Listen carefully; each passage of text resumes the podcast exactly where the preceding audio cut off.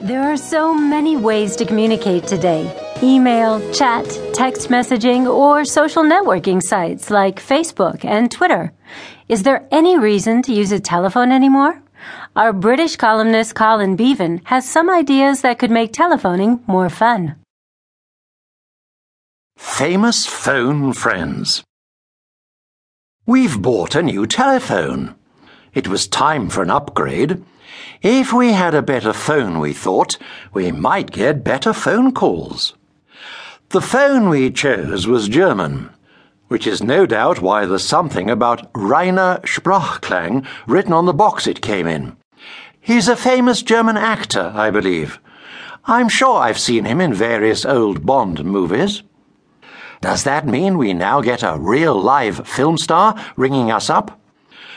More realistically, it's probably one of those voices that make your sat nav sound like somebody famous.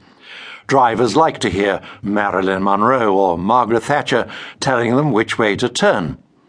From there, it's a small step to answering the phone to Angelina Jolie or Angela Merkel. If you think this all sounds desperate, you're right.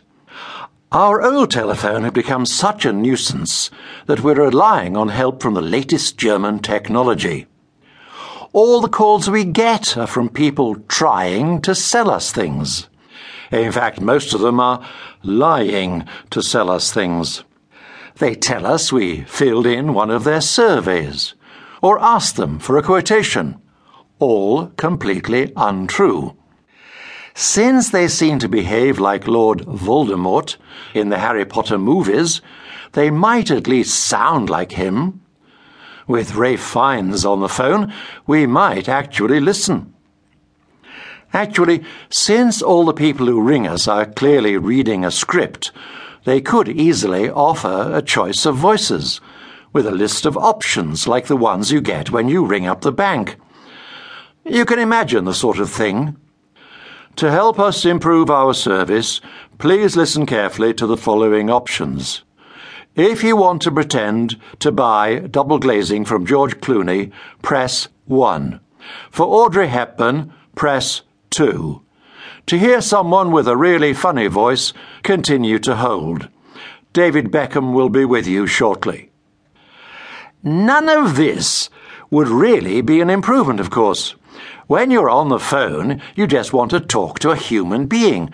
A list of mechanized options is the last thing you need. But when you're the one who's making the call, that's exactly what you get. Whether it's the bank or the credit card company, you just have to be very, very patient in the hope that you'll eventually get through to a real human being.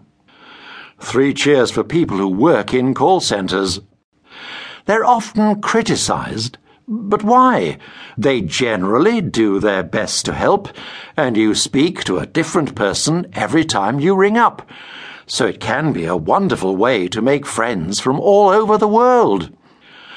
You often get a Scots or an Asian accent. In fact, I recently found myself listening to a lovely American accent. None of these people were able to do anything to help, but they were all perfectly charming, and it's nice to feel part of the global English community. So, the best way to reduce the stress of owning a telephone might be to spend all day ringing up different call centres. It's a great idea. I'll get on the phone quick before someone else calls to try and sell me something. Oh, too late. Hello, Herr Sprachklang. Uh, listen, I loved your last film. Um, I'm really sorry, but we don't need any double glazing. Marlene Dietrich called us yesterday, and we bought from her. We shouldn't have, but when Marlene wants me to do something, what am I to do? I can't help myself.